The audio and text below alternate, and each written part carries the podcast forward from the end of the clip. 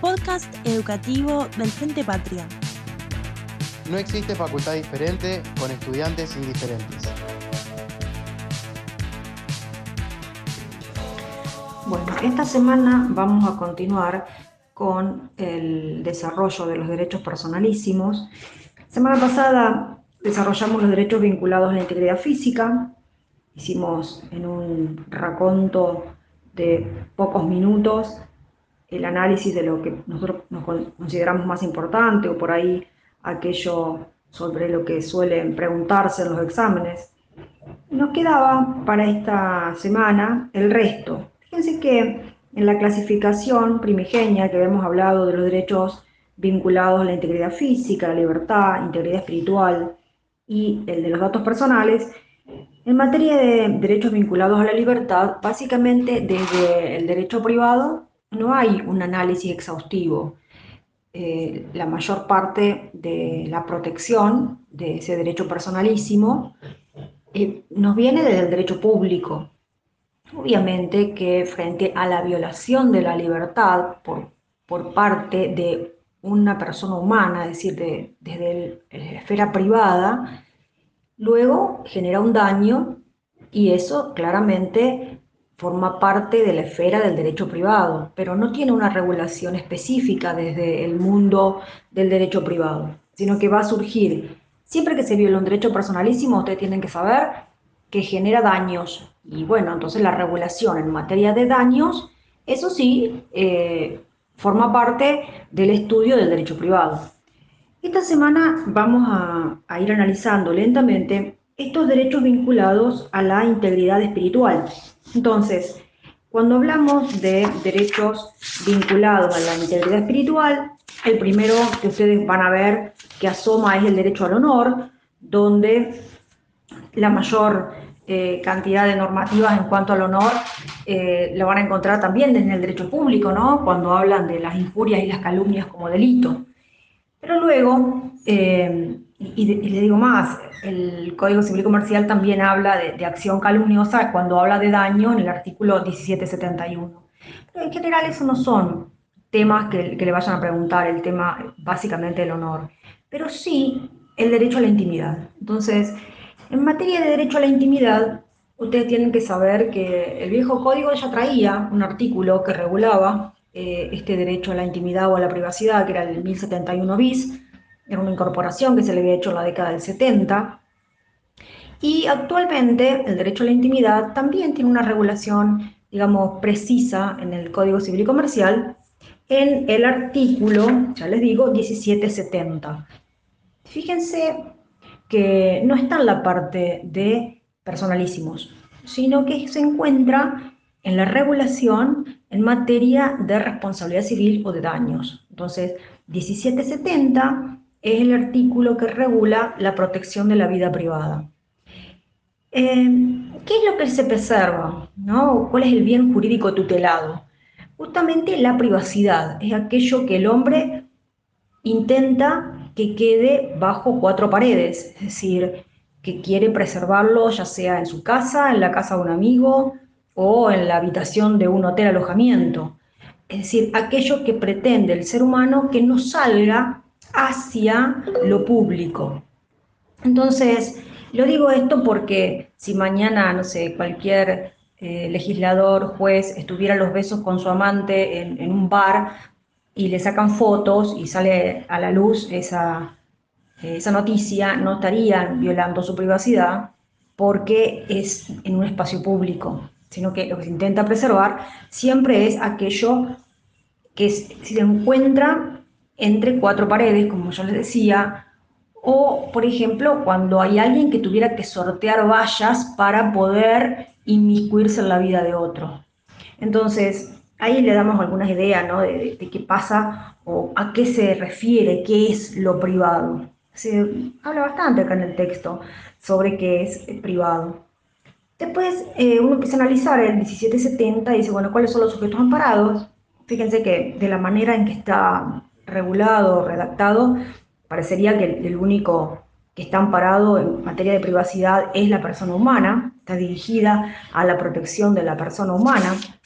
Y si se vulnera eh, ese derecho a la privacidad, que desde ya le cuento la riqueza más interesante del derecho a la privacidad, el estudio que se puede hacer desde la jurisprudencia. La Corte Suprema ha tenido toda una evolución en materia de vida privada, fallos desde que arrancaron con Poncetti de Volvén contra la revista Gente hasta eh, una evolución enorme. Entonces, eh, lo interesante del análisis de la vida privada, que a veces con el, derecho que choca, y por eso se, suele hacer un estudio jurisprudencial importante, porque el, bien jurídico privacidad muchas veces choca con la libertad de prensa. Por eso es que se estudia tanto eh, el tema de la, vida privada, por, esta, esta, tensión axiológica que, se encuentra muchas veces con la libertad de prensa. ¿Qué pasa cuando hay alguien que se ha violado su privacidad? Bueno, entonces la ley en principio nos daría tres acciones. Primero, pedir el cese de las actividades, hasta se podría pedir preventivamente, y ahí está el conflicto con la libertad de prensa, cuando se puede pedir de forma preventiva esa violación a la privacidad genera un daño. Entonces, y por eso justamente el, artículo está en, el capítulo donde habla de daños. Ese daño puede ser un daño moral o un daño económico. Puede ser de cualquiera de las dos vías. El daño moral siempre va a estar con la invasión de la privacidad, pero muchas veces la invasión a la privacidad genera también un daño patrimonial. Dar a conocer a la luz, sacar a la luz eh, algún tipo de eh, detalle de la vida de una persona puede hacer que pierda clientela, por ejemplo, entonces, o que pierda algún contrato, bueno, entonces eso hace que genere también un daño patrimonial. Por supuesto que frente al, al hecho consumado del daño, genera una obligación de indemnizar. Y esa indemnización tiene que ser integral. Eh, lean la parte del daño, porque puede ser siempre en materia de daños, eh, la indemnización es integral, pero también el juez podría en algunos casos eh, reducir algún tipo de, indemnización teniendo en cuenta quién ha violado la privacidad de, un sujeto.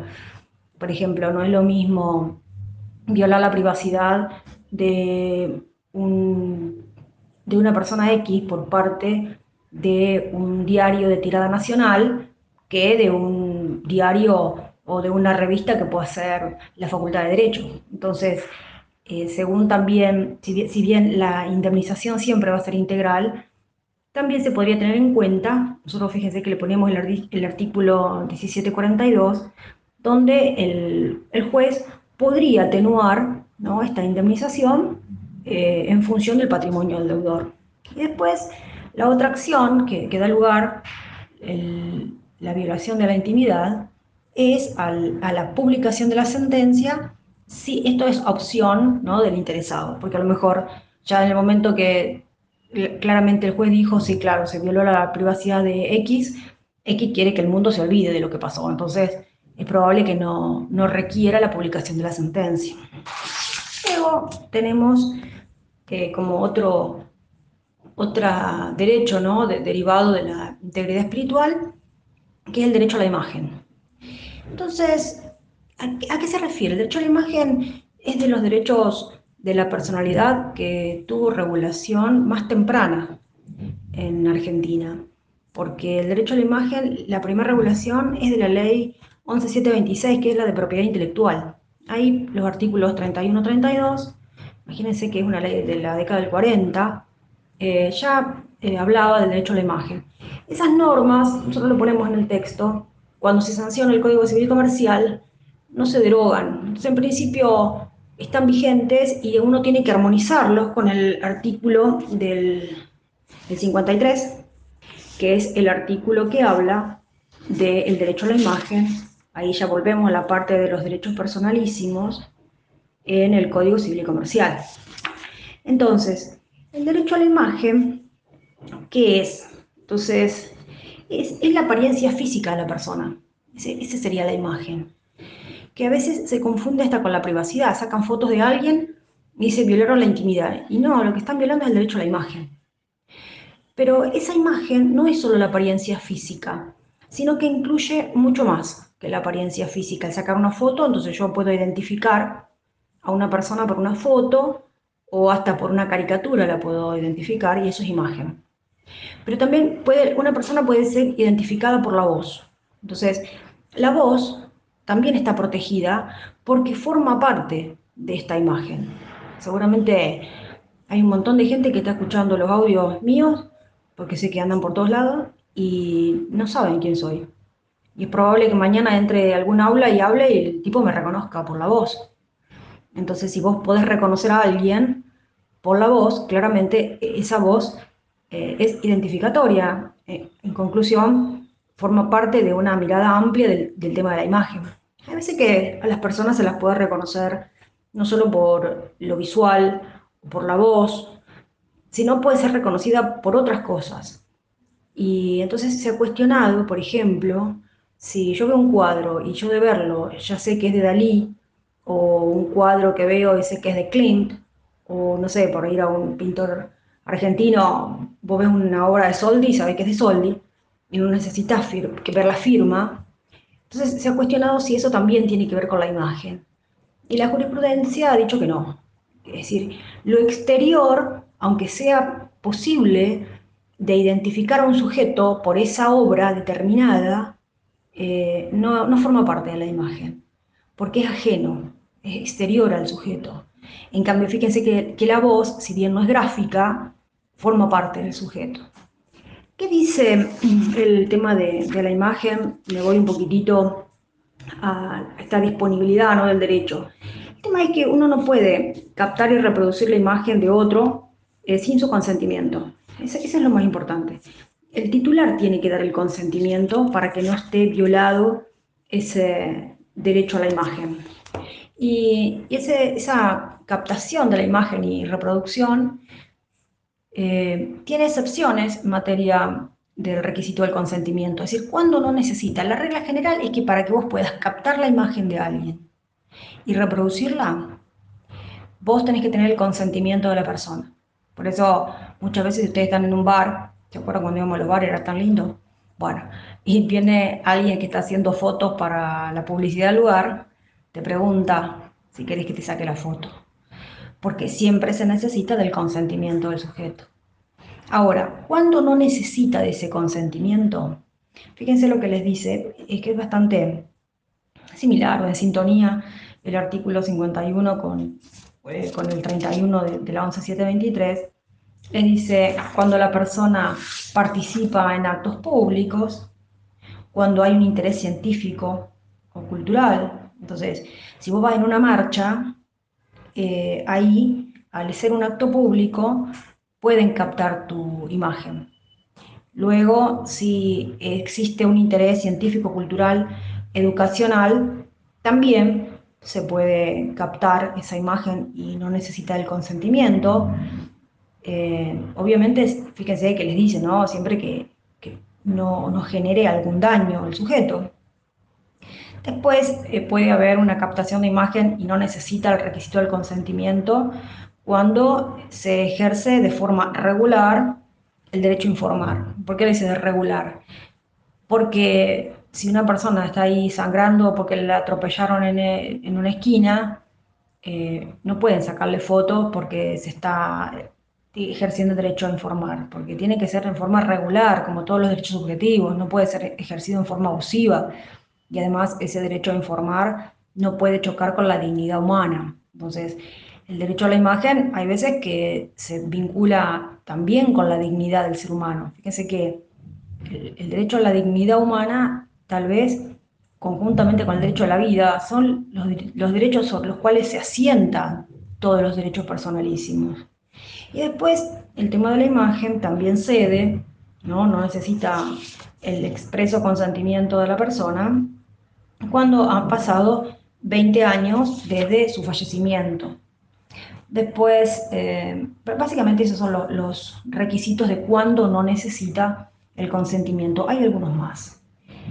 Eh, vamos a otro derecho. Voy diciendo algunas cositas de cada uno. Se puede hacer, pero hablar horas de cada uno de los derechos de la integridad espiritual. sobre todo por, la riqueza jurisprudencial que tiene cada uno. Ustedes lo van a volver a ver ¿no? cuando ven eh, derechos humanos. Entonces, en la materia de derechos humanos de segundo año, vuelven a ver un poco el derecho, los derechos personalísimos de la personalidad.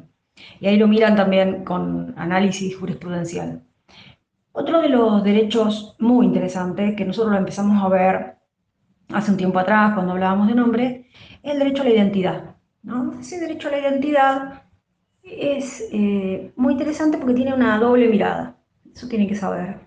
El derecho a la identidad tiene una faz estática y una faz dinámica. La fase estática se vincula con la genética. Porque, estático porque no se mueve. Yo soy hija de X y de B y siempre voy a ser hija biológica de esas personas. Entonces, de esa faz estática es, se vincula esto del Banco Nacional de Datos Genéticos, cuando nace eh, con abuelas de Plaza de Mayo donde en la búsqueda de sus nietos, entonces se, trataba de buscar el índice de abueleidad, por así se llama, a través de este Banco Nacional de, Datos Genéticos, que ha sido eh, de vanguardia en el mundo.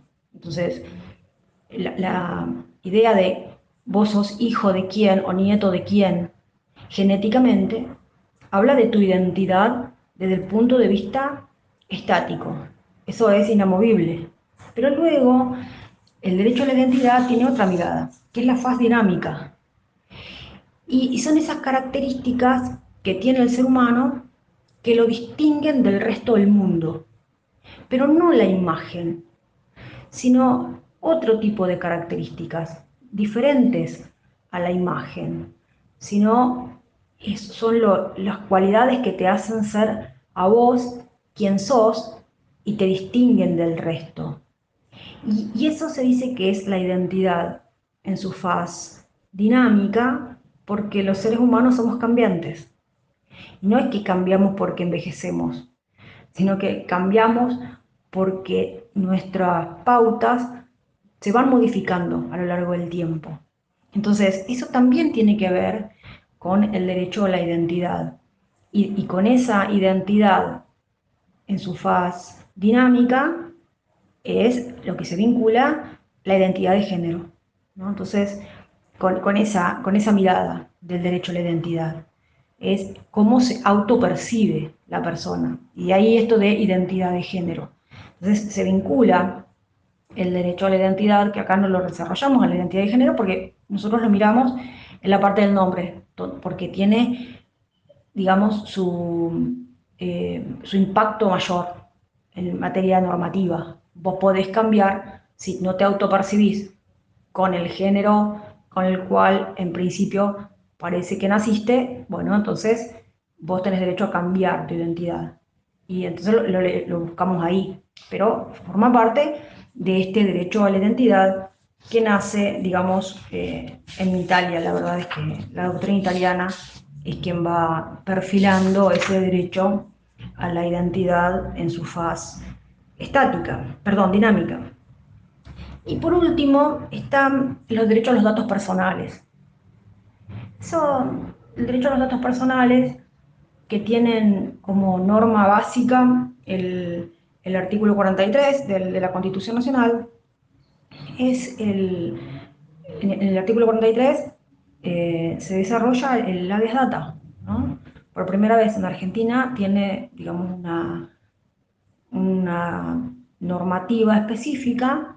Esto de, es una, una acción que tiene la mitad del nombre en latín y la mitad del nombre en inglés. Entonces, es el derecho que tienen las personas, primero a, saber de los datos que pudieran existir en bancos de datos, luego a pedir que estén siempre actualizados, a pedir que si hay algún erróneo se sustituya y también a pedir la eliminación de datos que pueden dar, que pueden dar lugar a una discriminación, como por ejemplo que se llaman datos sensibles. Entonces, esa acción de, de habeas data que tiene raigambre constitucional, tiene luego un desarrollo en una ley que se llama de protección de datos personales.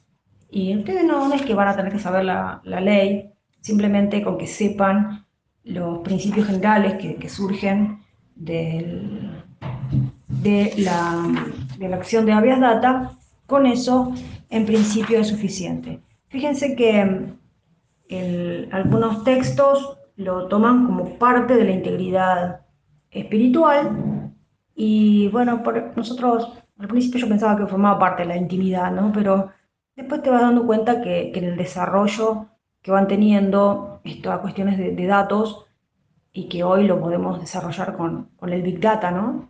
Como eh, hasta puede haber manipulación a las personas por eh, el conocimiento de los datos y el, procesamiento eh, a una velocidad enorme que puede hacer la informática de, tus propios datos. Entonces, hoy el, el análisis de, la protección de los datos ya no lo puedo pensar solo desde una mirada de la privacidad, sino que hasta lo puedo vincular con la propia libertad. Entonces, eso sería a grandes rasgos los eh, derechos eh, más importantes sobre los cuales se le puede preguntar, que sería intimidad, la, la normativa, el, 1770, eh, imagen, el artículo 53, saber qué es la identidad en, sus dos miradas. a veces Javier pregunta lo de Banco Nacional de Datos Genéticos, por lo tanto véanlo. Y luego también ver un poquitito el tema del habeas data y con saber un poco ese artículo 43, la idea de, del habeas data es, es suficiente. Bueno, nos quedaría después ver el tema del práctico, de derechos personalísimos, por ahí si creo que nos hemos olvidado de algo o si es necesario ampliar, vuelvo a hacer otro audio.